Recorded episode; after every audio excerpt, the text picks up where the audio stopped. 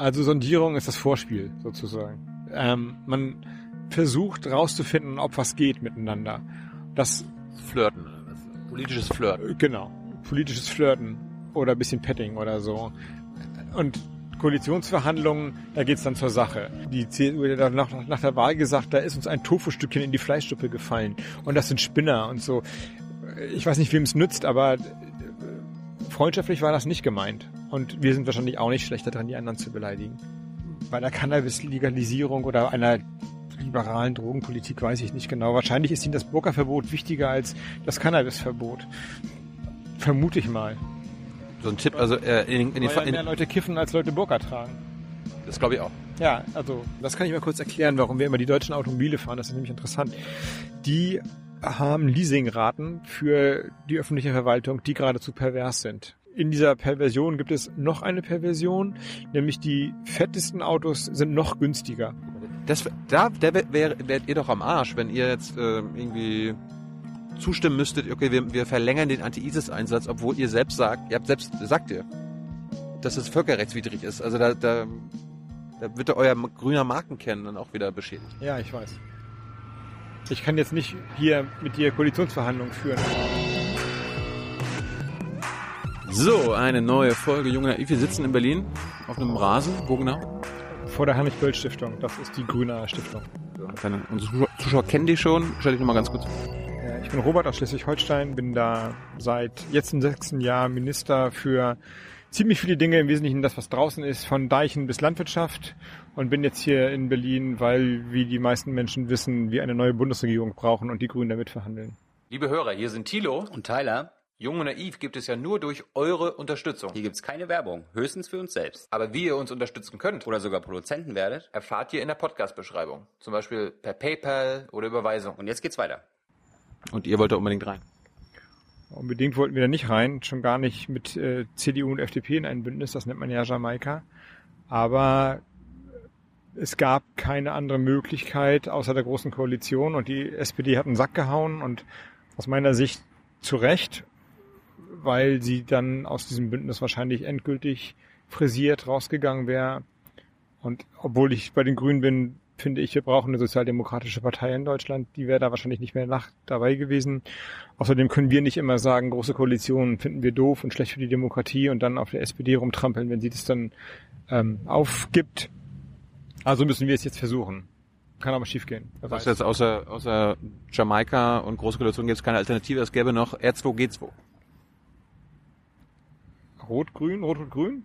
Rot, Rot, Grün, Gelb. Ja, okay. Das ist albern. Also Albern? das, ja, das machen weder Linke noch FDP mit.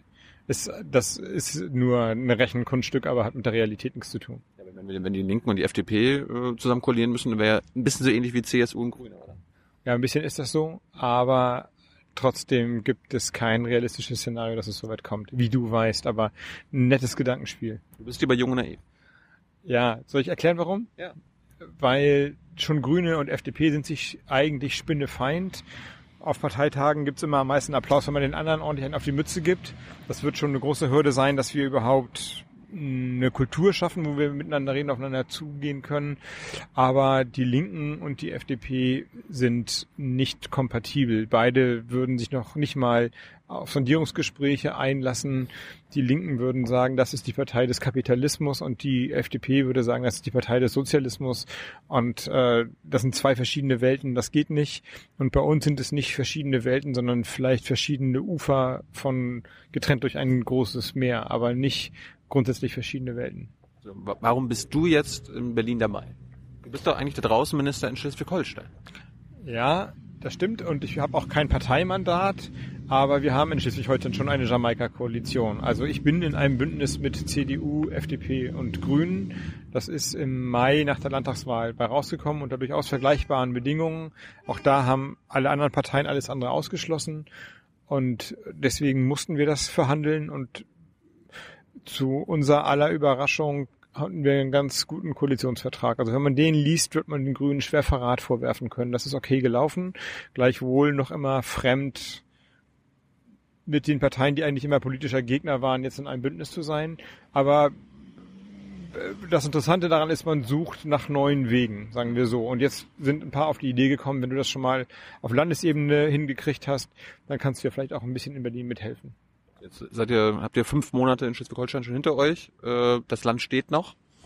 Äh, was hast du bisher daraus gelernt? Ich meine, wie, wie, man, wie würdest du das beschreiben? Du warst vorher, ihr habt vorher Rot-Grün gemacht, ne? Wie, was ist das jetzt für, eine, eine, für ein anderes Regieren da oben? Ja, von den fünf Monaten waren Sommerferien, also anderthalb Monate kann man abziehen insofern. Und der erste Monat war so ein bisschen Austrudeln des Wahlkampfs. Also ist nicht ganz richtig zu sagen, das waren jetzt nicht fünf Monate unter Volllast. Aber ja, das Land steht noch und die Regierung arbeitet gut und vernünftig. Aus meiner politischen Sicht hat sich gar nicht so arg viel geändert. Also ein paar Sachen, die wir als Niederlagen hinnehmen mussten im Koalitionsvertrag, hatten wir auch mit der SPD als Niederlage. Die ganzen großen Infrastrukturprojekte, Autobahnbau, Festival Weltquerung will die Regierung weiter konstruktiv begleiten. Das war davor schon so. Was sich vor allem verändert hat, ist der Blick auf die Landwirtschaftspolitik in meinem fachlichen Gebiet. Das hat die Union natürlich voll drauf, weil der konventionelle Bauernstand die CDU als natürlichen Alliierten hat.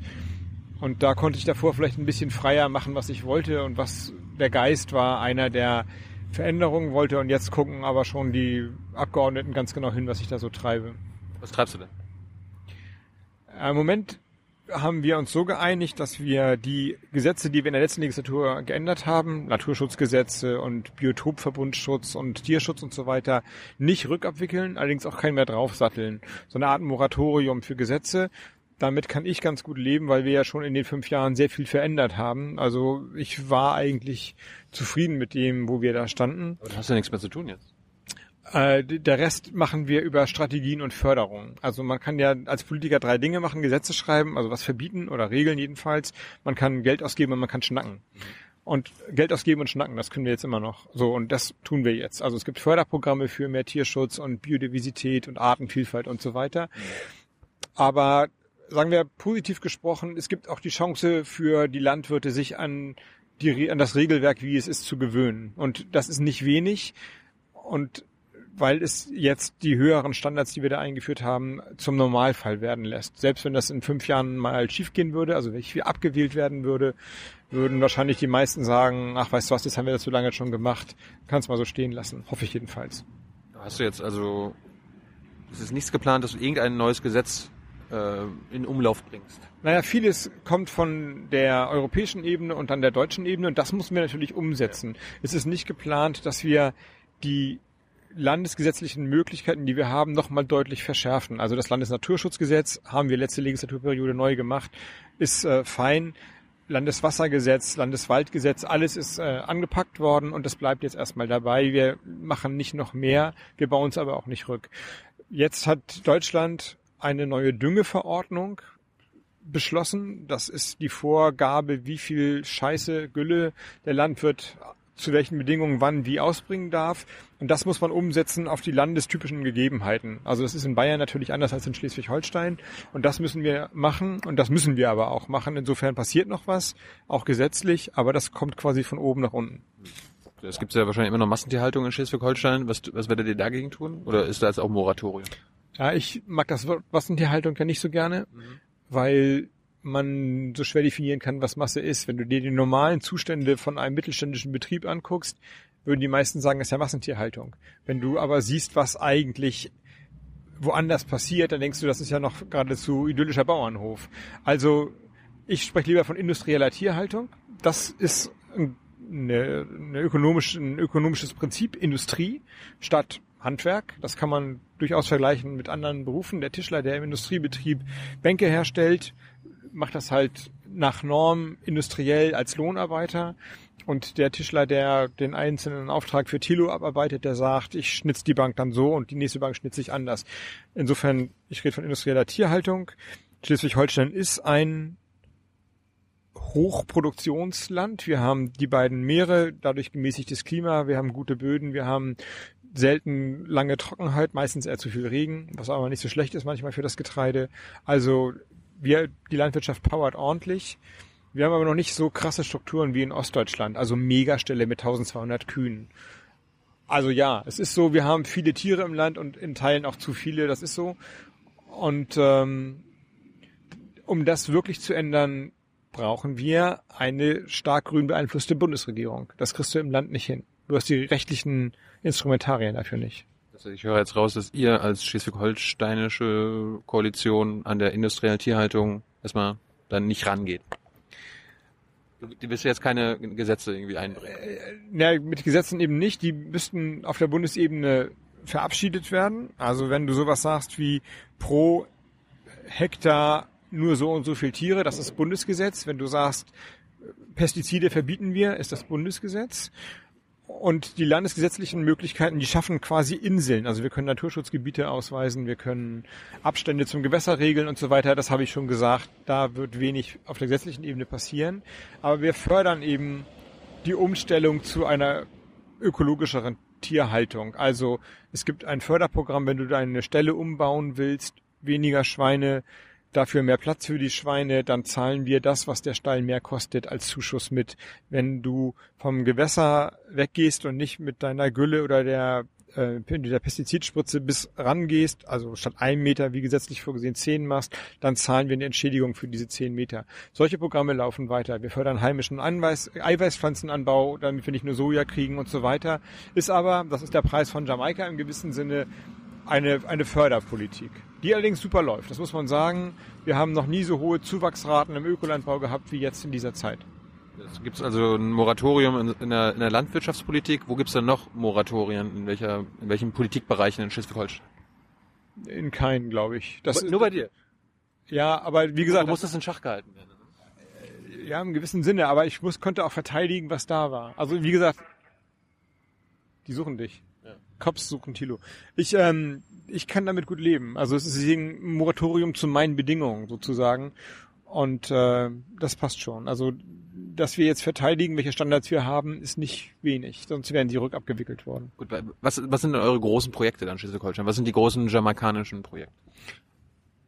Die zielen, wenn ich jetzt ganz groß reden darf, eigentlich auf die europäische Ebene die, die, Landwirtschaftspolitik ist europäisiert. Alle wirklich wichtigen Sachen werden über Brüssel gefällt. Und Deutschland ist quasi ein Bundesland von Europa und setzt das dann um, so wie wir ein Bundesland von Deutschland sind. Insofern ist der eigentliche Hebel für eine andere Agrarpolitik ein anderes Regelwerk in Brüssel. Darauf haben wir uns auch in Schleswig-Holstein, aber auch die Grünen im Bund quasi im Parallelschritt lange darauf vorbereitet. Im Wesentlichen läuft es so, dass die Gelder, die ausgegeben werden in Brüssel, das sind hohe Milliardenbeträge, dass die anders ausgegeben werden müssen. Im Moment kriegt man das Geld dafür, dass man wirtschaftet, pro Hektar, ohne große Bedingungen. Und wir würden gerne, das sind ja alle Steuergelder, die öffentlichen Gelder für Leistungen ausgeben. Und die, die, die Debatte über diese neue Förderkulisse beginnt jetzt in Brüssel. Und da zielen wir drauf. Also was will ich ändern, damit es wirklich auch in Schleswig-Holstein oder in Deutschland anders geht? Eine andere europäische Agrarpolitik, festgemacht an der gemeinsamen Agrarpolitik GAP, abgekürzt für Fachleute. Da seid ihr von Brüssel abhängig, von der EU. Ihr müsst, ihr wollt sie da beein ja, beeinflussen? Ist, genau, aber Brüssel ist eben ja das Zusammenspiel von allen europäischen Staaten und Deutschland ist einer der wichtigsten Player. Eine Bundesregierung, die sagen würde, wir wollen die Gelder ökologischer ausgeben, das wäre, das würde alles verändern in Brüssel. Im Moment ist es so, dass die, wir haben ja jetzt zwölf Jahre lang eine CSU geführtes Landwirtschaftsministerium gehabt. Das hatte das Selbstverständnis, möglichst kein Landwirtschaftsministerium zu sein. Also möglichst nichts tun, weil der Markt ja alles regelt. Würde jetzt jemand dahin gehen und sagen, wir wollen jetzt eine aktive Strukturveränderungspolitik betreiben, das wäre ein, das wäre wie Tag und Nacht. So, und jetzt fangen wir an mit den Gesprächen. Mal gucken, vielleicht geht da ja was. Glaubst du, dass die Grünen jetzt hier bei der Bundestagswahl zum Beispiel wegen eurer Einstellung zur Landwirtschaftspolitik gewählt wurden? Also ich glaube, wir wurden in der letzten Woche vor allem gewählt, damit die Grünen in der sich abzeichnenden Jamaika-Koalition ein gewisses Gewicht haben. Wir hatten ja einen schwierigen Wahlkampf manchmal durchwachsenen Umfrageergebnissen und erst in der letzten Woche ist es eigentlich geglückt, von sechs auf fast neun Prozent zu kommen. Und da die Argumente in der Agrarpolitik vorher da waren, äh, glaube ich, dass vor allem taktisch, also ein taktischer Wahlaufschwung war da. Das ist aber auch okay. Das ist völlig legitim im Wahlkampf auf taktische Stimmen zu setzen. Dass aber die Art, wie wir Tiere halten, um sie danach zu töten oder um ihre Produkte zu essen, viele Menschen umtreibt, das weiß ich. Erstaunlicherweise wählen nicht alle die Grünen. Weiß auch nicht, was da los ist.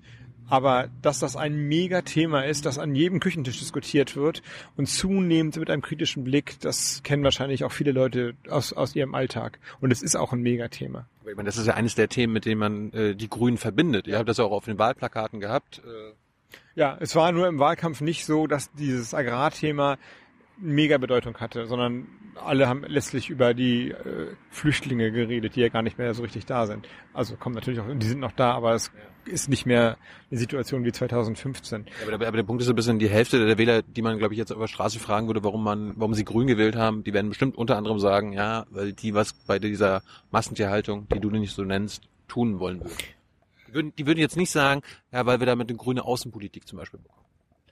Ja, aber die Hälfte der Wähler wären ja nur noch viereinhalb Prozent. Das sind dann nicht mehr so viele, während ich, ich würde tippen, äh, die Hälfte aller Menschen in Deutschland würde sagen, so wie die Landwirtschaft betrieben wird, kann sie nicht weiter betrieben werden. Also da ist noch Potenzial nach oben.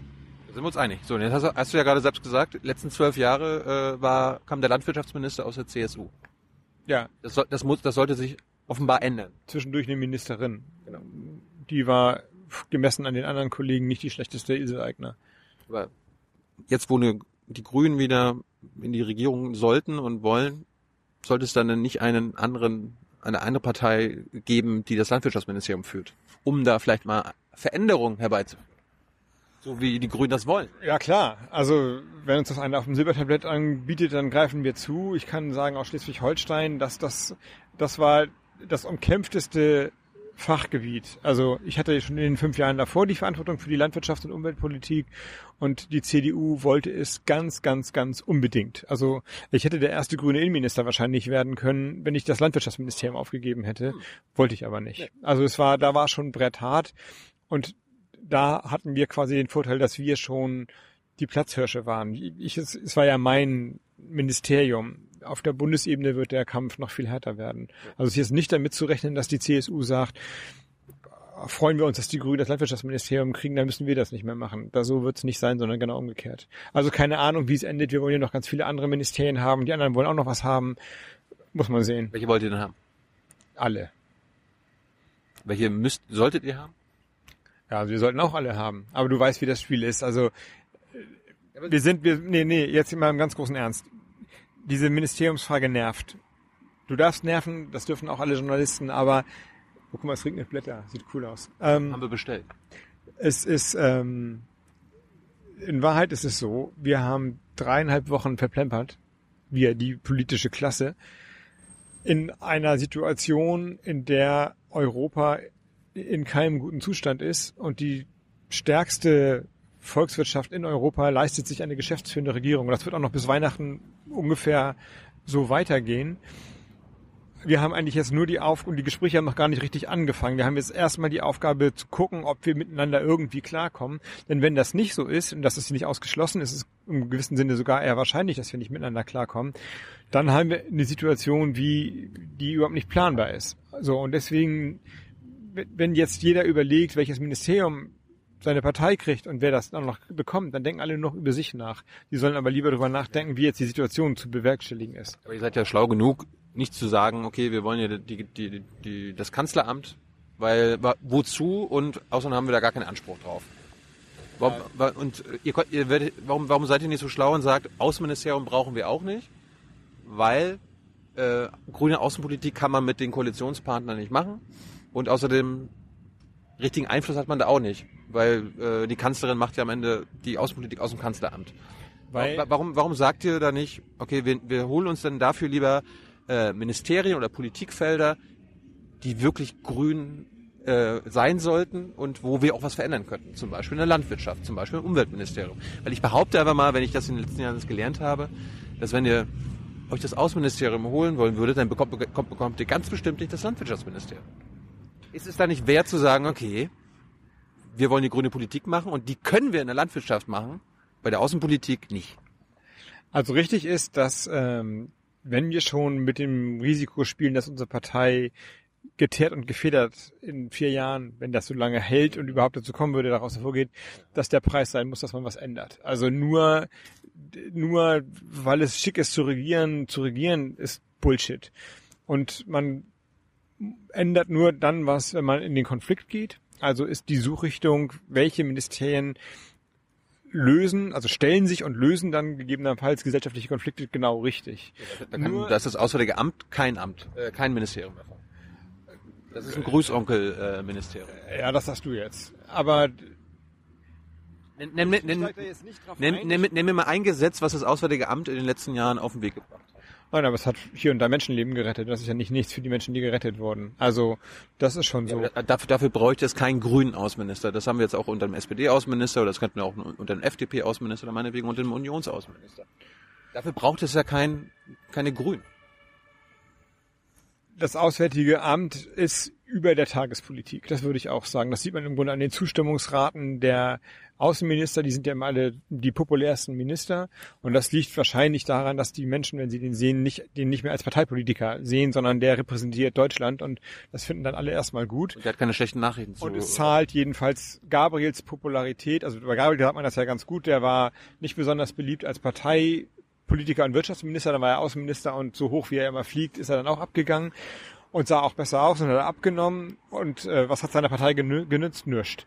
Das stimmt. Und Westerwelle, na gut, der war noch nicht mehr beliebt, glaube ich. Aber so, und an der Stelle höre ich jetzt auf, weil ich nochmal sage, dieses Spekulieren um Ministerien hilft nicht weiter. Ich will ja, gar- ich will ja gar nicht spekulieren. Ich, ich will einfach nur verstehen, warum ihr nicht von Anfang an sagt, Leute, Außenministerium ist uns egal, wir wollen was ändern. weil ich die anderen dafür kritisiere, dass sie sagen, was sie denn haben wollen. Und wenn sie sagen, wenn wir sagen, was wir nicht haben wollen, dann machen wir das gleiche Spiel nur andersrum mit. Das heißt, wir sind schon klug genug zu wissen, dass wir Ministerien haben wollen, die was verändern können und müssen.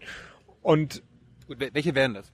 ja, hast es, ich hatte es schon zehnmal gesagt, da endet dieses Interview in der politischen Phrase, weil es die feste Verabredung gibt, nicht jetzt in dieses Wünsch dir was von Ministerien einzusteigen. Und das meine ich tatsächlich nicht nur als, ähm, sage ich dir nicht, sondern als Betonung dessen, dass es ablenkt von dem, was eigentlich ansteht. Wir, CSU, FDP, Grüne, wir sind uns alle Spinnefeind. Naja. Wirklich? CSU und Grüne? Also, die, die haben ja jetzt noch nach der Wahl gesagt, Ihr gebt euch da die Hand. ja gut, das ist ja okay, aber äh, die CSU hat ja nach, nach der Wahl gesagt, da ist uns ein Tofu-Stückchen in die Fleischsuppe gefallen und das sind Spinner und so. Ich weiß nicht, wem es nützt, aber äh, freundschaftlich war das nicht gemeint. Und wir sind wahrscheinlich auch nicht schlechter dran, die anderen zu beleidigen. So, und deswegen, jetzt, Erkennt- jetzt fangen wir an, über Politik zu reden und nicht über Ministerien, alright? Kurze, erkennst du denn das Argument an? Dass wenn man was ändern will, sich an Ministerien äh, vielleicht orientieren sollte, wo man was ändern kann? Also das Argument, was wir jetzt gerade besprochen ja, haben. würde jedes Ministerium von, sich, von sich sagen und jeder Minister in seinem Ministerium, ich habe hier einen total verantwortungsvollen Job, weil ich was ändere oder weil ich jedenfalls die Verantwortung für einen wichtigen Themenkomplex trage. Also ganz so leicht, wie du das herleitest, ist es nicht, dass du danach sozusagen die Ministerien in zwei Gruppen äh, unterteilen kannst oder wie immer du das unterteilst. Aber, Ja, es- aber das Prinzip Es gibt ja auch das Bu- Bundesbildungsministerium, das hat auch nicht wirklich einen Einfluss. Erstens, weil Bildung äh, Ländersache ist und zweitens hat es kein wirkliches Budget. Das Auswärtige Amt hat auch kein wirkliches Budget. ja, aber das ist ja Weißt du, nicht wer, wer Geld hat, kann verteilen. Ja, aber es ist immer eine Frage, was man daraus macht. Ein Bildungs Bildungsministerium, das sagt, das, wo das Ministerium sagt, ich bin unzufrieden mit meinen Möglichkeiten, ich möchte gerne den Ländern mehr helfen, wir müssen dazu noch mal an die Gesetze ran, würde natürlich sofort in den Konflikt gehen und möglicherweise was ändern und das liegt, ist ja nicht eine Einbahnstraße und so kann eben auch ein Außenminister, der eine prinzipiengeleitete Außenpolitik betreibt, ähm, weit springen und auch Dinge verändern. Ich stimme aber zu, dass der Preis für eine Regierungsbeteiligung sein muss, in der Realität Zustände dann aus meiner Sicht zum Besseren, aber jedenfalls verändert zu haben. Das stimmt. Und danach sollte man dann auch strategisch vorgehen und die Ministerien aussuchen, um die man dann kämpft. Und das werden wir aber nicht bei Jung und Naiv tun, sondern mit anderen Leuten. Habe ich verstanden. Ja. Was sich auch ändern würde oder was was Neues wäre, wenn man zum Beispiel eine Frau als Außenministerin hätte. Also wenn, wenn ihr jetzt unbedingt das haben wollt, wie wär's mit der Frau oder ein grüner Innenminister? Das würde mal was Neues sein. Das würde eine Veränderung sein. Stimmst du mir dazu? Ja, das wäre neu und würde eine Veränderung sein. Da stimme ich dir zu. Wie sollte ich das in Abrede stellen? weil es, glaube ich, noch keine Frau als Außenministerin gab und auch noch keinen grünen Innenminister. Insofern hast du völlig recht. Grüne Innenministerin, das wäre doch was.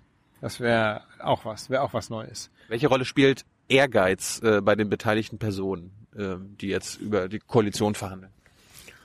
Also persönliche Ehrgeiz. Also ich kann ja von mir erzählen, du hast keine. doch, ich hatte, also ich bin ja dreimal Spitzenkandidat in Schleswig-Holstein gewesen, zweimal wurde ich danach Minister, oder ich, beim letzten Mal war ich gar nicht Spitzenkandidat, aber sowas, also ich habe den Wahlkampf schon mit dolle angeführt.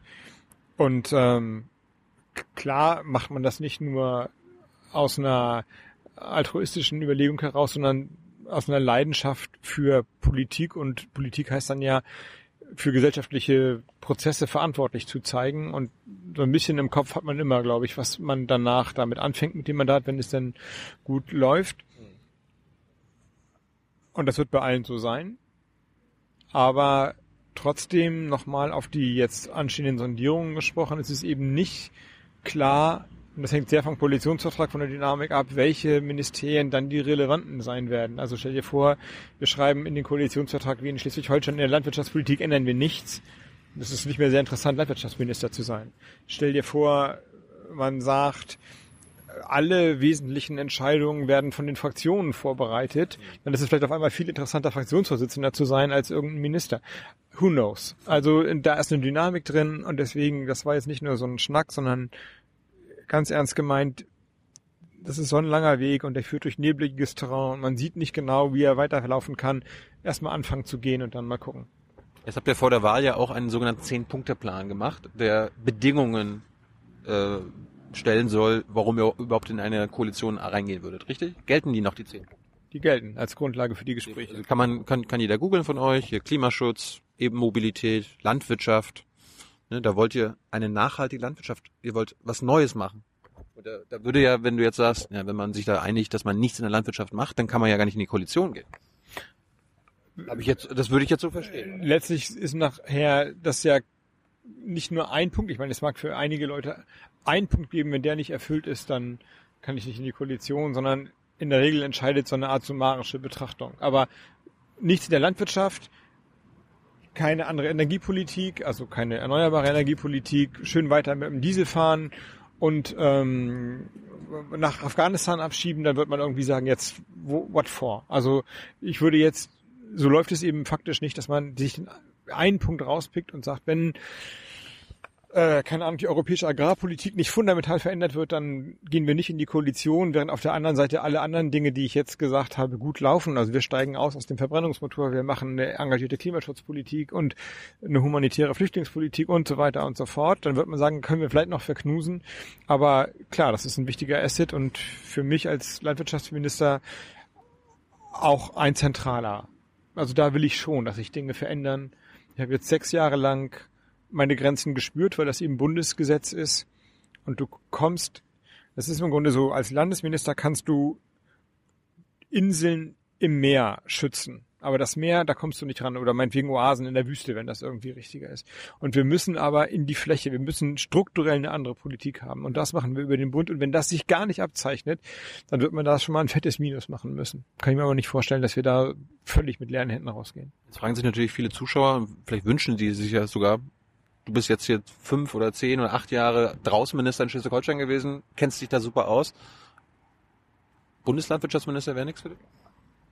Ich habe dir nur gerade lang und breit erklärt, dass wir nicht über Ministerien reden, und zwar aus prinzipiellen Gründen. Ja, aber jetzt, jetzt rede ich über deine persönlichen Ambitionen. Ja, die ordne ich voll allem anderen unter, beziehungsweise wir hatten ja gerade Wahlkampf in Schleswig-Holstein.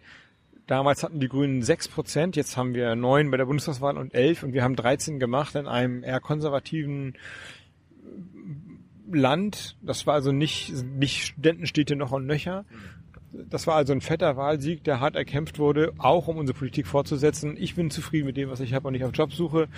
Und welche Jobs in Berlin entstehen, werden am Ende der Koalitionsverhandlungen geklärt werden. Aber das Prä haben andere. Ist das bei euch auch so? Also bei der CDU ist ja so, also nachdem man sich geeinigt hat, okay, wer welches Ministerium bekommt, ich will jetzt nicht sagen, wer äh, was ihr da haben wollt, aber keine Ahnung, Merkel entscheidet ja, okay, meine CDUler ähm, besetzen, nachdem ihr alle geklärt habt, okay, im Ministerium geht in die CDU, Merkel entscheidet, wer das macht. bei der FDP, die einigen sich auch untereinander, wer was macht. Ist das, wie ist das bei euch? Also wird das abgestimmt oder entscheidet das dann der Parteivorsitzende? Weißt du das?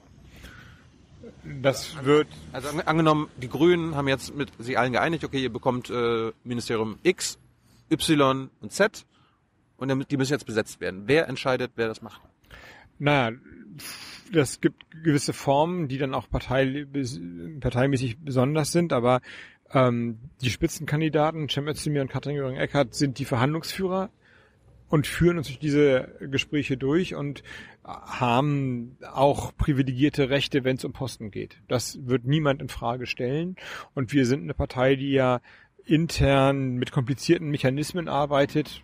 Die Flügel zum Beispiel, Katrin und Cem gelten als Realo, also wird man ableiten können, dass danach, um das ganze Ding stabil zu halten, wenn es dann noch Posten gibt, äh, der linke Flügel äh, sich wiederfinden muss. So, und das wird aber, denke ich, in der, also das gesagt, dass es formal danach eine gewisse gemeinsame Beschlussfassung und geben. Da werden verschiedene Leute mitraten und mitreden und so erwarte ich, dass sich nachher ein einvernehmliches Personaltableau findet. gibt ja auch hier äh, Kollegen von dir, die auch im Bundestag sind, die auch Grün sind, die sagen, äh, Jem und Katrin könnten auch bei der CDU sein, könnten auch CDU-Ortsvorsitzende sein. Würdest du das unterschreiben? Nein, das würde ich nicht unterschreiben. Das ist jetzt äh, blödes Gerede. Der Wahlkampf war schwer genug und Cem und Katrin haben denen gestanden, auch durchaus Artikel gestanden, die man vielleicht nicht immer lesen wollte. Und Sieg und Niederlage gehen mit den Spitzenkandidaten nach Hause. Und in diesem Fall ist es zumindest ein relativer Sieg. Und das geht mit denen nach Hause. Und äh, das muss man jetzt auch mal anerkennen und Danke sagen. Und das haben die gut gemacht und letztlich die Partei dahin gezogen, wo wir heute stehen. Und das ist nicht wenig in diesem schweren Wahlkampf. Zu welchem Flügel gehörst du? Ja, ich gelte als Realo, bin aber kein richtiger. Also ich selbst versuche mich da so ein bisschen frei zu machen von, wenn man Minister ist, ist das schwer, nicht Realpolitik zu betreiben, weil letztlich die Dinge sich in der Wirklichkeit widerspiegeln müssen. Aber Der, linke, der linke aber- Flügel hat immer irgendwelche äh, Visionen oder was? Ja, Äh, idealistischer das ist ja Kram. noch komplizierter. Der linke Flügel, also der Realo-Flügel ist mal gegründet worden von Joschka Fischer, um Rot-Grün möglich zu machen. Heute gelten die Realos als diejenigen, die für CDU-Koalition eher bereit sind und die Linken sind diejenigen, die an Rot-Grün festhalten, sofern das noch rechnerisch aufgeht. Also es hat sich ganz schön verschoben. Faktisch glaube ich, dass so ein bisschen biografischer Zufall, also wo geht man nach Parteitag das erste Mal hin, wenn man da ist, irgendein, man kennt irgendeinen, der sagt, komm mal mit, ursächlich dafür ist, wie man da reinrutscht. Das ist okay, jede Partei, die so breit ist, muss sich irgendwie in der Binnenstruktur organisieren. Aber wenn die Flügel wichtiger werden, ja, wo ich, äh, wo ich über die Flügel rede, kommt die Müllabfuhr, oder? Ja. Äh, lustig. Also ähm, das Problem ist manchmal für mich, dass wenn die Flügel wichtiger werden als die Gesamtpartei, wenn sich Leute als Vertreter des Flügels sehen und nicht als Vertreter für die Grünen, dann haben wir ein Problem. Also gibt es nur zwei Flügel? Also A und B? Ja, im Grunde ja. Und es gibt eine Reihe von Leuten, die sagen, äh, ich gehöre da gar nicht so richtig hin. Und da, Kannst dich ja positionieren, du hast die Chance. Ja, ich habe während der Urwahl, Urwahl war so eine Art Primary für die Findung des Spitzenkandidaten, die habe ich knapp gegen Cem verloren. Da habe ich gesagt, wenn ich das Ding gewinne, gehe ich zu keinem Flügel mehr hin. Ich will Spitzenkandidat der Grünen sein und nicht für einen Flügel. Deswegen ist mein Angebot für euch, ähm, lasst uns das, ihr könnt weiter dahin gehen, aber die maßgeblichen Dinge passieren in den Gremien, die dafür gewählt sind und nicht in irgendwelchen Flügeltreffen, äh. Aber ich habe es ja eben nicht gewonnen. Aber ich gehe trotzdem sehr selten und eigentlich gar nicht zu diesen Flügeln. Ich fand interessant, äh, am Wochenende war ja die Wahl in Niedersachsen. Und da hat der Althusmann dann so gesagt, ja, hier, ne, Jamaika ist bei uns nicht möglich, weil die, hier sind die Grünen ganz anders. Wir, die Grünen in Niedersachsen haben nicht äh, rechte Grüne wie Özdemir, ähm, wie dich oder wie Kretschmann und so weiter und so fort. Fühlst du dich da angegriffen? Falsch verstanden jedenfalls. Also, aber es ist äh, auch legitim vom politischen Gegnerparteien versucht zu versuchen zu spalten. Ich einmal sagen darf, dass Christian Mayer, mein Kollege in Niedersachsen und ich, wir haben faktisch die gleiche Politik verfolgt. Also das ist falsch, Christian Mayer vorzuwerfen, er ist ein ideologischer Verbohrter und es ist genauso falsch mir vorzuwerfen, ähm, ich bin ein äh, nur mit den Bauern auf Schmusekurs sein, der Typ. Wir haben die gleichen Demos durchgestanden und wir haben faktisch die gleichen Sachen auch in enger Absprache häufig miteinander getan. Ist ja quasi das gleiche Bundesland, nur zufällig die Elbe dazwischen. Ähm, ich versuche, das ist ein Vorsatz, den ich hoffe, gut einhalten zu können, nicht schlecht über Menschen zu reden, sondern immer zu versuchen, den strukturellen Grund, das System zu sehen. Also ich sage nicht Bauer XY, du bist ein Tierquäler, außer er ist ein Tierquäler, sondern ich sag Bauer XY, du hängst in einer industriellen Produktionsform drin, die dir vielleicht selber gar nicht schmeckt und ich erkenne an, dass ich dir helfen muss, da rauszukommen. Das ist so ein, das ist meine Haltung, wie ich da rangehe. Und die ist, hat jedenfalls dazu geführt, dass ich mit den Bauern in Schleswig-Holstein, auch wenn sie das, was ich inhaltlich will, nicht richtig finde, auf einer, mit einer Art umgehen kann, die uns beiden, die uns beide weiterbringt. Gucken wir mal auf den Zehn-Punkte-Plan hier. Ehe für alle ist schon längst abgeräumt. Ja, so ist es. Alles super. Äh, ich wollte mal zu Europa äh, zu, äh, darauf zu sprechen kommen. Welche Rolle spielt das denn für euch jetzt in den, in den Verhandlungen? Oder was würde das in einer Regierung für euch bedeuten? In Sachen Veränderung? Ne? Ja, viel. Also wenn man erstmal Europa meint, dann meint man ja in der Regel im Moment die europäische Finanzkrise, also den Euro und die Griechenlandstaaten und das, Das ist ist sicherlich Flüchtlingspolitik oder so. und sicherlich auch ja Flüchtlingspolitik, aber man kann das natürlich viel weiter spannen. Über Landwirtschaft haben wir schon gesprochen, Energiepolitik, möglicherweise Außen- und Verteidigung oder Sicherheitspolitik, die ganzen Wehretatfragen, die da jetzt im Raum sind, zwei Prozent pro Land. Ja, das kann man sicherlich äh, Für euch ja nicht so wichtig. Ja, das ist, glaube ich, danach gekommen als Forderung. Das ist ja eine Trumpsche Forderung, die sich dann andere zu eigen gemacht haben. Nee. Doch. Ja, doch. Ja, aber es war nicht in eurem Zehn-Punkte-Plan. Also ja, ähm, Außenpolitik oder Bundeswehreinsätze sind nicht, sind euch nicht so wichtig. Wenn, dann hätten wir gesagt, die zwei Prozent wollen wir nicht. Wir sind sicherlich bereit, Das sagt ihr immer noch. Soldaten, ja, das sagen wir immer noch. Sicherlich kann man Soldaten, die im Kampfeinsatz sind, besser schützen. Aber die zwei Prozent meinen ja nicht, die kriegen bessere schutzsichere Westen, sondern die kriegen bessere Gewehre oder mehr Panzer oder so. Und Wir warten, wir warten mal wieder ganz kurz. Der vermutet hier ganz schön viel Schmutz, glaube ich. Der Draußenminister. Ist ja alles sauber. So, ähm, Europa. ja, Was, was, soll, was, soll, was soll sich für euch, für dich ändern? Damit ihr in eine Regierung Das geht. ist nicht abstrakt, sondern konkret. Wir haben den Vorschlag des französischen Präsidenten Macron, die europäische Finanzsituation in zwei Richtungen zu verbessern. Erstens eine eigene Einnahmemöglichkeit für Europa, ein eigenes Finanzbudget und zweitens es zu demokratisieren, so dass tatsächlich eine aktive gestalterische Finanzpolitik möglich ist, jenseits der Zentralbank. Und das finden wir genau richtig. Und das ist dummerweise das Gegenteil von dem, was die FDP sagt. Insofern wird das eines der schwierigsten Probleme sein, die wir zu lösen haben in den Sondierungsgesprächen. Die FDP möchte gerne eine Renationalisierung der europäischen Finanzsolidarität und wir glauben, dass wir über die Finanzpolitik wieder zu einer gemeinschaftlichen europäischen Politik insgesamt kommen können. Mal sehen, wie das jetzt endet. Vielleicht lieber ein grüner Finanzminister, damit nicht die FDP-Vision äh, wahr werden.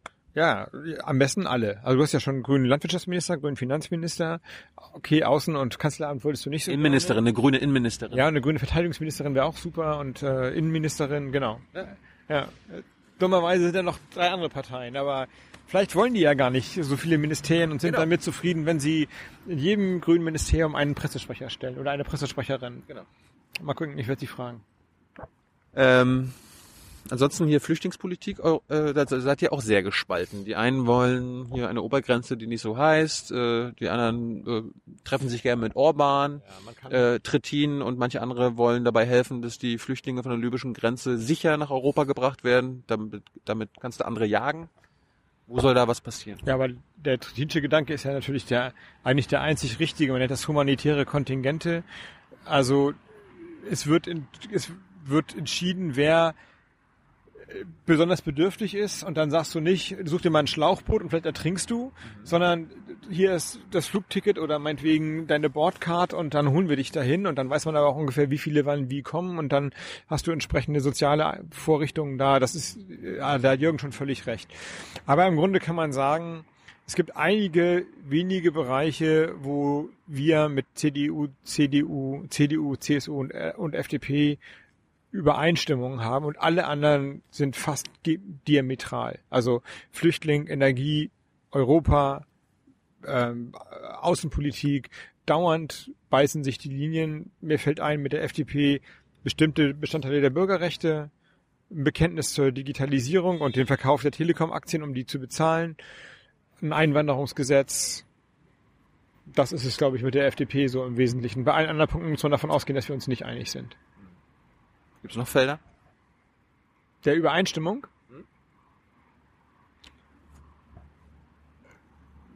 Ja, nicht viele. Jedenfalls fallen mir jetzt erstmal, wenn ich ein bisschen nachdenke, fallen mir das eine oder andere ein, aber nicht viel mehr. Wir sind, wir passen nicht zueinander.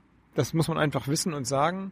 Und dann muss man gucken, das war in Schleswig-Holstein ja nicht anders, was man daraus machen kann. Und im besten Fall entsteht aus diesem Nicht-Passen, wir sind ja ein Stück weit zum Erfolg verdammt, weil, wie gesagt, die SPD aus meiner Sicht zu Recht sagt, ist jetzt diesmal nichts für uns zu regieren. Ähm, und mit Neuwahlen zu spekulieren, ist, also, das ist wirklich, das geht eigentlich gar nicht. Ob man dritte Wege beschreiben kann. Also wenn die Grünen sagen da lang und die FDP sagt da lang und wir sagen aber auch Merkel in der Mitte. Ja oder mit einem anderen Verkehrsweg oder für anderen Verkehrsmittel oder sowas. Ja, dass dass man versucht, sich auf was Neues zu einigen. Das das wäre das Interessanteste an so einem Bündnis. Wäre es für euch eine Bedingung, dass alle äh, Autos der Regierenden und äh, Mitarbeiter und so weiter Elektroautos wären? Weg mit dem Diesel aus unserer äh, aus unserem Fuhrpark. Ja, Die Bedingung kann ich noch nicht mal in Schleswig-Holstein erfüllen. In Berlin geht es aber vielleicht leichter. Aber ich habe ja so ein Flächenland. Also es gibt Tage, wo ich 600 Kilometer fahre mit dem Dienstfahrzeug. Das heißt, ich habe einen Hybrid für den innerstädtischen Verkehr, aber 600 Kilometer fährt er ja nicht.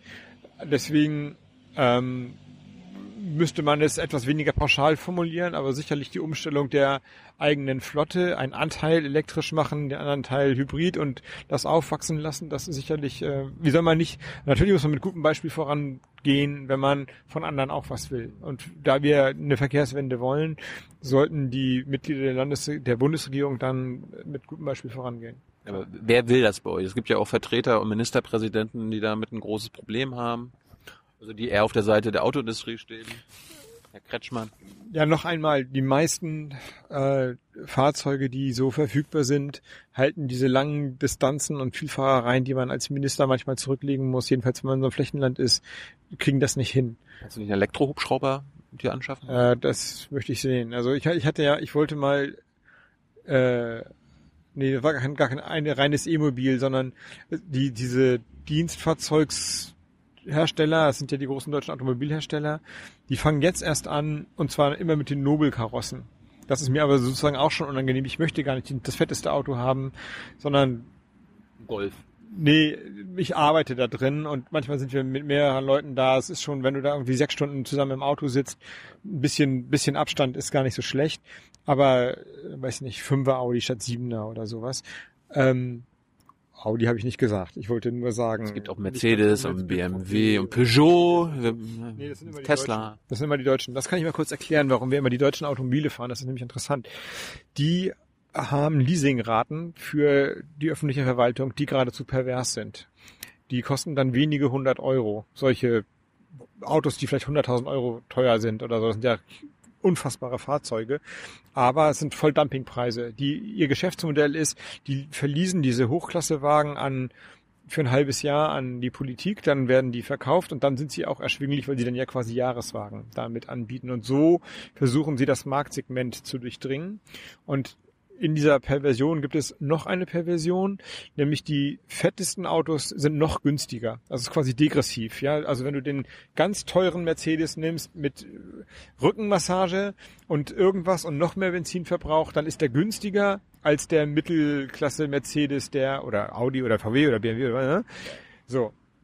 Und das Problem ist jetzt, du könntest ja sagen, ich nehme die alle gar nicht, ich nehme irgendeinen anderen E-Mobilhersteller oder ein Auto, das aus dem europäischen Ausland oder überhaupt aus dem Ausland kommt. Die machen aber nicht diese Dumpingpreise. Und da wir als Politiker ja immer öffentliche Personen sind, Sparen, sparen, sparen, dann seid ihr gefangen. ja, wenn der Landesrechnungshof sagt, Habeck hat zur eigenen Befriedigung, weil er ja ein Grüner ist, sich ein E-Auto angeschafft, das kostet 3000 Euro im Monat, Leasingrate und nicht 300 Euro. Er verschwendet Steuergeld dann sind wir alle fertig. Das sozusagen, jeder wird sagen, ja, zu eigenen Vergnügen kann er ja selber bezahlen oder äh, er hat es gerade nötig und so weiter. Das ist echt krass. Und das ist jetzt keine Geschichte, die ich erzähle, sondern es ist meinem ehemaligen Kollegen Johannes Remmel, der einen großen amerikanischen E-Mobilhersteller mal genommen hat, genauso passiert, genau zu den gleichen Bedingungen. Und er hat gesagt, ich wollte das mal probieren für die Landesregierung, wie so das, ob das geht in diesem Großeinsatz, wie solche Fahrzeuge fahren. Und das hat ihm politisch nicht geholfen, sondern alle haben gesagt, das ist ja reines Luxusding und äh, so. Dabei sind die anderen die Luxusdinger. Dabei ist die Perversion eigentlich im anderen, im anderen System. Aber insofern wird das Ding immer am Laufen gehalten. Ich wollte mal zum Thema Flüchtlinge kommen. Schiebt ihr, ihr in Schleswig-Holstein Menschen nach Af- Afghanistan wieder ab? Also als wir letztes Mal geredet hatten und als, als auch auf dem Podcast warst, habt ihr ja quasi auch Morat Moratorium gehabt. Äh, ihr habt gesagt, nein, wir als SPD, Grüne schieben die nicht ab. Wie ist das jetzt? Äh, Jetzt ist das Moratorium ausgelaufen. Das ist mit der Landtagswahl, also im Mai schon ausgelaufen. Und ähm, das kann eine Landesregierung nur für ein paar Monate machen. Wir sind eben kein Außenministerium und die Logik ist, nur das Außenministerium weiß, was in, Af äh, was in Afghanistan los ist. Und wir können Zweifel äußern, aber wir können nicht eine die deutsche Außenpolitik konterkarierende Außenpolitik dauerhaft betreiben. Deswegen ist das Moratorium ausgelaufen. Wäre auch bei Jamaika nicht durchgegangen. Insofern gibt's die rechtliche Sperre nicht mehr. Ich weiß aber nicht, ob Leute schon nach Afghanistan tatsächlich abgeschoben wurden. Das ist ja sehr sparsam. Es gibt manchmal so Bundessammelflieger. Also die Bundesrepublik stellt Flugzeuge und dann werden abzuschiebende Afghanen aus allen Ländern zusammengesucht. Ja.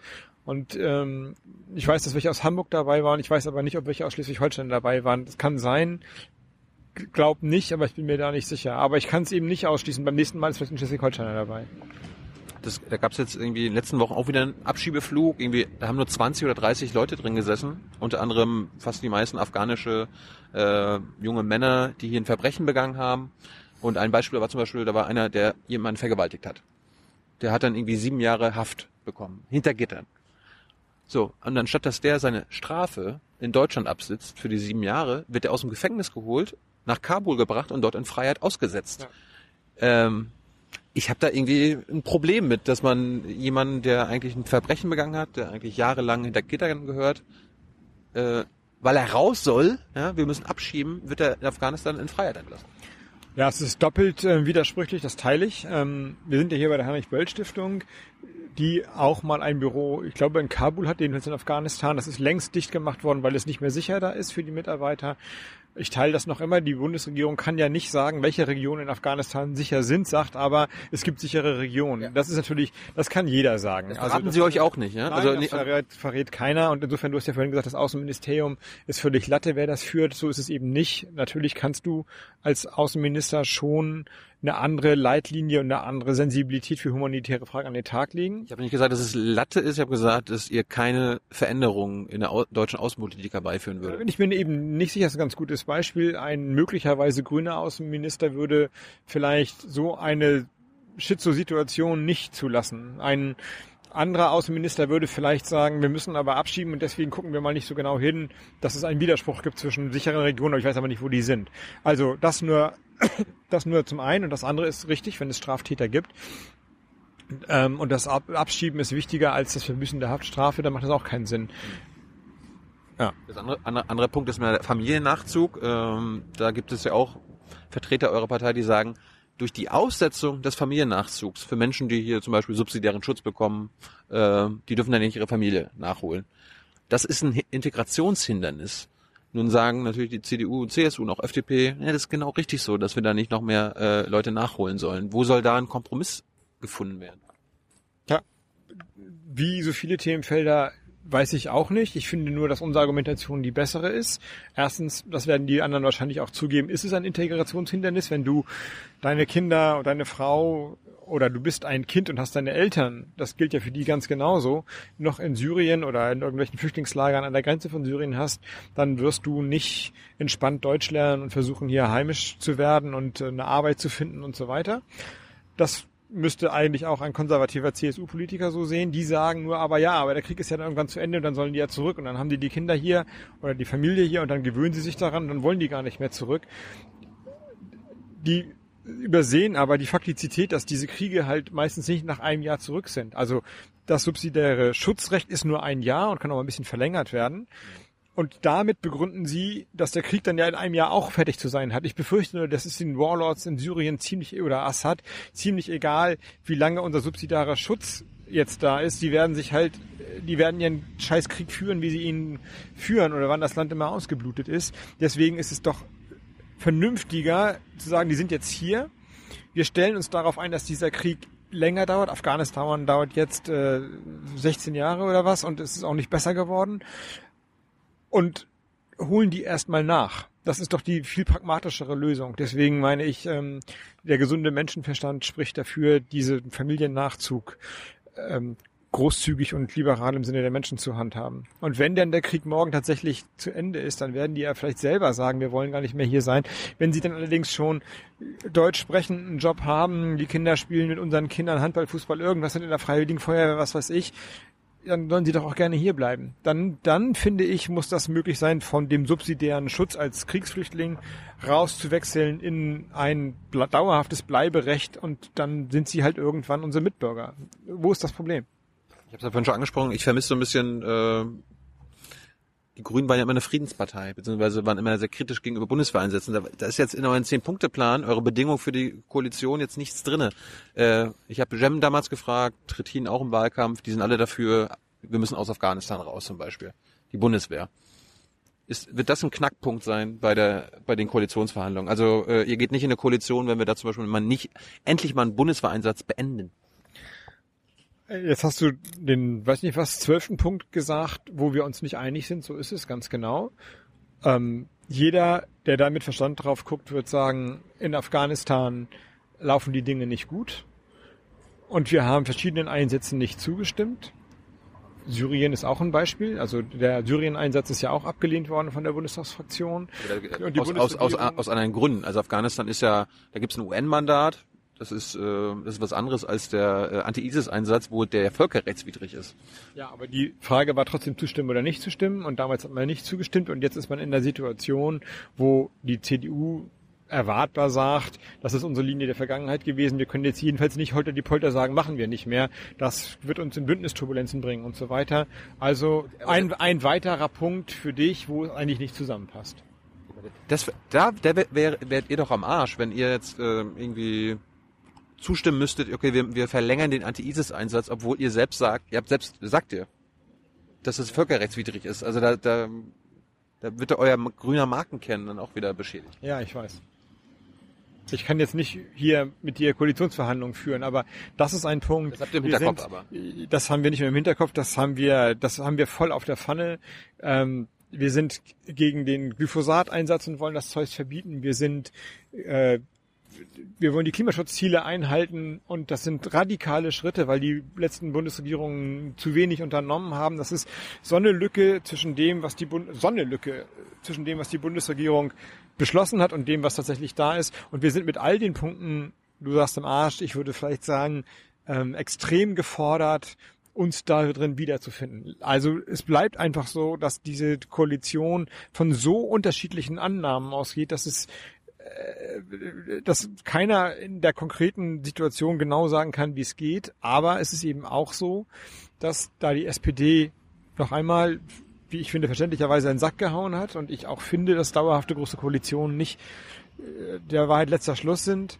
Wir versuchen müssen, das hinzubekommen. Und weiter kann man auch nicht gehen, als jetzt, dann probieren wir es doch mal eben. Versuch macht klug. Versuch macht klug. Äh, zum Schluss wollte ich noch mal kurz äh, fragen, erklär unseren Zuschauern mal, was, was, was ist der Unterschied zwischen Koalitionssondierungen und Koalitionsverhandlungen? Also Sondierung ist das Vorspiel sozusagen. Ähm, man versucht rauszufinden, ob was geht miteinander. Das Flirten, politisches Flirten. Genau, politisches Flirten oder ein bisschen Petting oder so. Und Koalitionsverhandlungen, da geht's dann zur Sache. In diesem Fall ist es ein bisschen ja. Ja, die Blumen und die Bienen, du weißt. Ja. Und wir haben ein Bienenproblem. Also wir haben auch ein Blumenproblem, aber das Insektensterben ist eben auch ein wichtiger Punkt in den Koalitionsverhandlungen. Okay. In diesem Fall glaube ich, dass diese Sondierung, die ja klassischerweise auch aus der Situation Grüne und SPD und CDU und FDP heraus geboren wurden. Also man trifft sich und analysiert, ob man auch wirklich miteinander was versuchen will, eine andere Bedeutung haben. Deswegen wird es länger dauern. Wir müssen in diesen Sondierungen die grundsätzlichen Fragen, ein paar von denen hast du angesprochen, schon so weit durchdenken, dass es lohnt, in die Verhandlungen reinzugehen. Also nur zu sagen, so Formelkompromisse. Ne? Wir werden die Auslandseinsätze ergebnisoffen überprüfen. Und dann haben wir das schon mal geklärt. Das hilft keinem weiter. Dann hat man sich nur über irgendwas gerettet und man muss schon ein bisschen mehr bisschen, man muss wissen, welcher, welche Tür hinter dem Satz aufgeht, damit man weiß, ob es sich lohnt oder nicht. Und das, deswegen sind diese Sondierungen diesmal eben nicht nur ein bisschen flirten, sondern schon, schon ein bisschen reeller. Ja. Aber immer, immer mit Schutz, bitte. Beim Flirten auch? Wenn du es machst, mach's mit. Ja, unbedingt. Äh, ich soll noch von Stefan Und aufwachen. ich würde noch sagen, Ja. Alkohol ist schlecht für die Gesundheit und überhaupt. Apropos Drogen, habe ich fast, fast vergessen. FDP fordert äh, Cannabis, Entkriminalisierung oder Legalisierung. Keine, keine junge Naivsendung ohne. Ihr fordert das auch? Ja, so ist es. Und in Schleswig-Holstein haben wir das auch reingeschrieben. Legalized. Passt.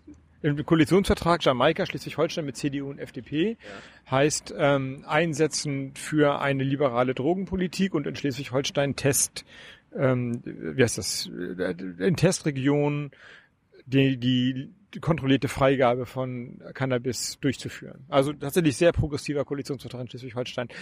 Wenn man sich ich meine, wir können es auch ganz einfach machen auf der Bundesebene. Wir nehmen den schleswig-holsteinischen Jamaika-Koalitionsvertrag.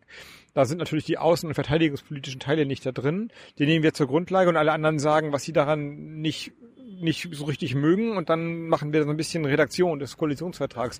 Da kommen wir relativ schnell durch. Das wäre auch ein geiles Ding für die Grünen. Aber ich meine, ein Leitthema war ja Veränderung und ihr würdet mit einer äh, Cannabis-Legalisierung oder Entkriminalisierung doch mal ein bisschen Veränderung schaffen. Da. Und, und euren grünen Wählerkern auch noch mal äh, ein Da bisschen glaube ich jetzt tatsächlich, ähm, das ist doch, daran glaube ich. Das, das halte ich für lösbar. Das ist so ein bisschen wie Ehe für alle. Da wird es noch ein bisschen Widerstand geben und, äh, und Leute werden sagen, das ist nicht gut und so.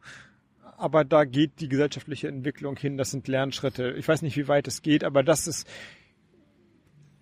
ich glaube, dass die Cannabis-Legalisierung bei den anderen Parteien keine es gibt ja sozusagen Wertepunkte und es gibt politische Punkte. Und das ist ein politischer Punkt und kein Wertepunkt. Während andere Punkte richtig äh, Wertepunkte sind. Ja, also diese, ich kann mit der CSU-Politik, was Flüchtlinge und Asyl angeht und dieses Renationalisieren und ähm, Deutschland muss Deutschland bleiben, das ist für mich völlig aus der Welt gefallen. Aber ich vermute mal, dass es für die ernst ist. Und dass sie das nicht nur sagen, um die Grünen zu ärgern oder weil ihnen nichts anderes einfällt, sondern weil es ein Wertepunkt ist. Das ist irgendwie deren konservatives Gerüst und deswegen wird es da richtig schwer sein, bei der Cannabis-Legalisierung oder einer liberalen Drogenpolitik weiß ich nicht genau. Wahrscheinlich ist ihnen das Burka-Verbot wichtiger als das Cannabis-Verbot. Vermute ich mal. So ein Tipp, also äh, in, in den Weil ja mehr Leute kiffen, als Leute Burka tragen. Das glaube ich auch. Ja, also, aber wie gesagt, das ist, das ist jetzt so eine Art Wertepunkt und kein, kein, also da, da bin ich jetzt, da sagen wir so, da hoffe ich eher auf eine Einigung. Und ein, ein Punkt, wenn es dann mal hakt und die Union-Leute da irgendwie noch überzeugt werden müssen, kannst du ja sagen, wir können damit Steuern einnehmen. Ja, genau. Aber das, äh, die wollen ja, die wollen ja gar nicht, also die Union und die FDP, die wollen ja gar nicht so viel Steuern einnehmen. Die wollen ja möglichst wenig Steuern einnehmen eigentlich. Wenn ich sie mit der, mit dem Argument kriegen würde, da können wir mehr Steuern einnehmen, dann können wir eine Vermögensteuer machen, eine Erbschaftssteuer, eine CO2-Steuer, eine, eine Steuer auf Pflanzenschutzmittel oder Pestizide. Da ist ja der Fantasie keine Grenze gesetzt. Eine vernünftige Brennelemente-Steuer, also Kreativität für die Einnahmeseite ist nicht so schwer zu bekommen, aber die wollen ja vermutlich gar keine Steuern erhöhen. Gar Grün, die Grünen haben auf jeden Fall äh, ein richtig ähm, gutes äh, Cannabis-Gesetz vorgelegt. Cannabis-Kontrollgesetz heißt das. Hat Cem Özdemir vor zehn Folgen erklärt. Guckt mal rein. Äh, ich soll eine Frage von Stefan stellen, einfach auf dem Podcast. Der, der hat gefragt, ob wie wäre es denn, wenn wir die Kanzlerschaft rotieren lassen? Also irgendwie, okay, Merkel, Ja, Merkel macht jetzt Merkel macht jetzt noch ein Jahr, dann kommt die Katrin, dann kommt der Christian. Also das ist so ähnlich wie das Bündnis von Linken und FDP. Kann man mal drüber nachdenken, führt aber zu nix. Faktisch ist es ja so, die Kanzlerin wird gewählt im Bundestag. Das ist eigentlich die einzige Wahl, die gewonnen werden muss. Das ist eine geheime Wahl. Und das ist bekannt, dass die Abgeordneten nie so mutig sind wie in der Wahlkabine. Das heißt, jeder, der schon mal Merkel einen mitgeben wollte, sich aber nie trauen würde, in der Fraktionssitzung zu sagen, ich finde die doof, der kann das Kreuz bei Nein machen. Und über diese Klippe musst du rüber. Und das ist die hohe Klippe und das ist quasi der ganze Sinn der Sondierung und Koalitionsverhandlungen, die Kanzlerin zu wählen, dass sie dann einmal in der Situation von Geheimwahlen eine Mehrheit hat und dann bestellt die das Kabinett entlang der Absprachen, die getroffen werden. Und wenn du jetzt jedes Jahr diesen Ritt neu machst, wirst du, äh, wird das, das geht nicht gut. Und äh, die CDU hätte auch keinen Bock darauf. Das ist so eine Art ungeschriebenes Gesetz. Die stärkste Partei stellt die Kanzlerin. Es gibt ja irgendwie grüne Abgeordnete, die jetzt schon gesagt haben, egal was rauskommt, ich werde Merkel nicht zur Kanzlerin wählen. Wenn du im Bundestag sitzen würdest, äh, du wirst dafür offen. Ich würde so vorgehen, dass der Koalitionsvertrag darüber entscheidet, ob ich dann die Kanzlerin wähle. Wenn es eine Grundlage für eine gemeinsame Regierung gibt, dann ja, dann gehört das dazu. Und es ist im gewissen Sinne nicht der Job jeweils der anderen Parteien, den anderen Parteien zu sagen, wer ihr Spitzenpersonal sein soll. Das müssen die schon selber klären. Also das ist eine Geschäftsbeziehung und keine Liebesheirat, sondern so und ähm, Merkel jetzt mal persönlich gesprochen ist für mich nicht kein Albtraum, ist nicht die schlimmste Kanzlerin, die ich mir vorstellen kann. Und zum Schluss, äh, wir sitzen jetzt, ist ja auch ein Medium, wo du jetzt hier drin bist. Wir, wir reden miteinander, aber äh, es gibt ja auch die Hauptstadtkollegen, ja, also die von ARD, ZDF, von der Presse und so weiter. Äh, fällt dir da jetzt in den letzten Wochen was auf, seitdem die Wahl vorbei ist, seitdem Jamaika das große Thema ist? Wie, wie gehen die mit euch um? Du bist ja auch sehr oft in irgendwelchen Beiträgen zu sehen, wo du dann am Fluss stehst, einmal einen Satz sagst und dann ist vorbei. Dann ist vorbei. Ähm, ja, aber du bist, du bist, du bist so ein typischer O-Tongeber und dann geht's weiter. Und äh, seit, seit Wochen geht's immer nur, ja, und so, und hier. Und also, da. also. Wie bewertest du unsere Arbeit hier? Sind wir, sind wir ein bisschen hysterisch? Naja, Medien sind halt auch, äh, leben in einer Geschäftswelt. Die sind im gewissen Sinne auch kapitalisiert. Das heißt, die wollen das machen, was gesehen oder gelesen oder geklickt wird. Du wirst bei deinem Podcast auch gucken, wie viele Leute haben das Ding jetzt gesehen und wenn es äh, nur 300 gesehen haben, dann war das unser letztes Gespräch wahrscheinlich. Nein, du, nein, ihr seid anders oder so. Ja, ja genau. Also, wenn wir danach gehen würden, würden wir nur jede Woche mit Sarah Wagenknecht, Frauke Petri oder irgendwelchen AfD-Lern reden oder halt äh, nicht mehr mit Grünen. Grünen würden am allerwenigsten. Krass viel Müllabfuhr in Berlin, ne? Also das ist echt unfassbar. Ähm, in einer Stunde dreimal. Ja, er kommt auch bestimmt gleich nochmal wieder oder gleich fährt er da lang. Ja, bitte gleich durch. Ja, ähm, so, und im Moment ist Jamaika die Geschichte, die alle sehen wollen oder viele sehen wollen. Und das ist eine Art Welle und man reitet auf der Welle mit. Das ist wie ein Produkt, glaube ich. Das, und, und im Moment sind sie zu den Grünen alle ganz nett. Und das zahlt sich auch aus. Jetzt sind wir bei den Umfragen bei 11 und im Wahlkampf waren wir nur bei 6. Und wir sind ja im Kern die gleiche Partei. Hat sich ja nichts geändert. Also insofern, man kann das auch krass sehen. Vor der Bundestagswahl fanden die Deutschen Jamaika ganz doof, war das unbeliebteste, unbeliebteste Konstellation. Jetzt ist es die beliebteste. Hat sich ja nichts geändert. Ist noch nicht mal da. Man kann nicht sagen, zwei Jahre ist viel besser gelaufen, als wir wollten. Das ist äh, eine mediale Projektion, wie auch eine negative. Und das ist nun mal auch der Teil der der beschissene Teil unserem Job. Wir sind eben auch immer, wir Politiker in der Öffentlichkeit und unsere Parteien, Pro Projektionsflächen. Und wenn man 30 Mal gelesen hat, die Grünen sind alt, grau und langweilig, dann sieht man die Grünen alt und grau und langweilig. Und wenn man 30 Mal liest, die Grünen sind ja gar nicht alt und grau und langweilig, sondern total super und hip und äh, trauen sich was und reden entspannt und sind äh, lässig, dann denkt man, hey, die sind ja voll lässig. Dabei sind die voll die gleichen. Also Medienwirkung ist es. So Umfragen sind die Medienwirkungsforschung. So ist es. Und da im Moment alle ein bisschen netter zu uns sind, bin ich ganz zufrieden mit den Hauptstadtjournalisten. Aber äh, ich habe dich jetzt gerade richtig verstanden, dass die Hauptstadtjournalisten wollen, dass es Jamaika gibt. Das wäre mein Gefühl jedenfalls. Ja, im Moment ist das, glaube ich, so. Und ähm, es gibt eine Neugier darauf. Und ich hoffe, es schlägt nicht irgendwann um, dass die Hauptjournalisten neugieriger sind, was passiert, wenn Jamaika scheitert. Und dann sagen sie, oh, Neuwahlen, wie kommen wir da hin? Wie wird die Kanzlerin entlassen? Was muss man alles tun? Und wenn der, wenn der Hype losgeht und ja. wir dann in einer schwierigen Situation sind, in den Koalitions- oder Sondierungsgesprächen, dann wird es ganz leicht sein, das zu zerbre das zerbrechen zu lassen. Also im Grunde hilft den Verhandlern, wenn man das denn ernst meint, die, diese positive Begleitung für Jamaika. Ja. Und letzte Frage, woran erkennen wir äh, ein Theaterspiel? Also woran erkennen wir, dass ihr gerade äh, vor, vor den Medien oder mit den Medien Theater spielt oder untereinander? Ja, ich mache immer so. Wenn ich am linken Ohrläppchen zupfe, dann ist es Theater. Wenn du das andere Ohr nimmst? Dann juckt mir das Ohr. Es ist nur das linke Ohr, muss man darauf achten. Ja, aber wenn, wenn jetzt irgendwie irgendwelche Fotos gemacht werden zwischen Seehofer und X und Lindner und Dings. Also ist das Theater oder warum, warum werden diese Fotos gemacht? Nee, das, man kann das ehrlicherweise nicht trennen. Also wir sind, Politik ist immer öffentlicher Raum. Immer. Und da kannst du nicht sagen, das war jetzt aber ein privater Moment. Wenn, keine Ahnung, wenn ich jetzt mir die Nase mit zwei Fingern ausschnauben würde, würde ich nicht sagen, das war ein privater Moment, sondern das filmt ihr und zack habe ich Ärger mit den Leuten, weil man das als Minister nicht macht. Und das ist Teil des Berufs, ist auch die öffentliche Wahrnehmung des Berufs. Deswegen kann man böse sagen, in einem gewissen Sinne spielen alle Politiker immer Theater und reden immer auch als Verkäufer ihrer eigenen Politik oder ihrer selbst. Und genauso kann man aber auch immer sagen, selbst wenn sie versuchen, mehrheitsfähig zu werden, Theater zu spielen, transportieren sie immer ihr eigentliches Anliegen. Also es ist ungerecht zu sagen, ihr Schauspieler, denn es ist immer auch der, der Versuch, die eigene Politik zu bewerben und populär zu machen. Und die eigene Politik ist dann, hoffe ich jedenfalls bei den meisten Leuten, ein ernstes Anliegen und eine wertegeleitete äh, Richtschnur. Welchen Theaterschauspieler oder welche Theaterschauspielerin bewunderst du für ihre Fähigkeiten?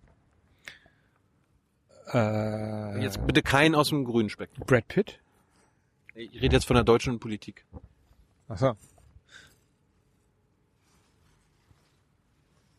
Ja.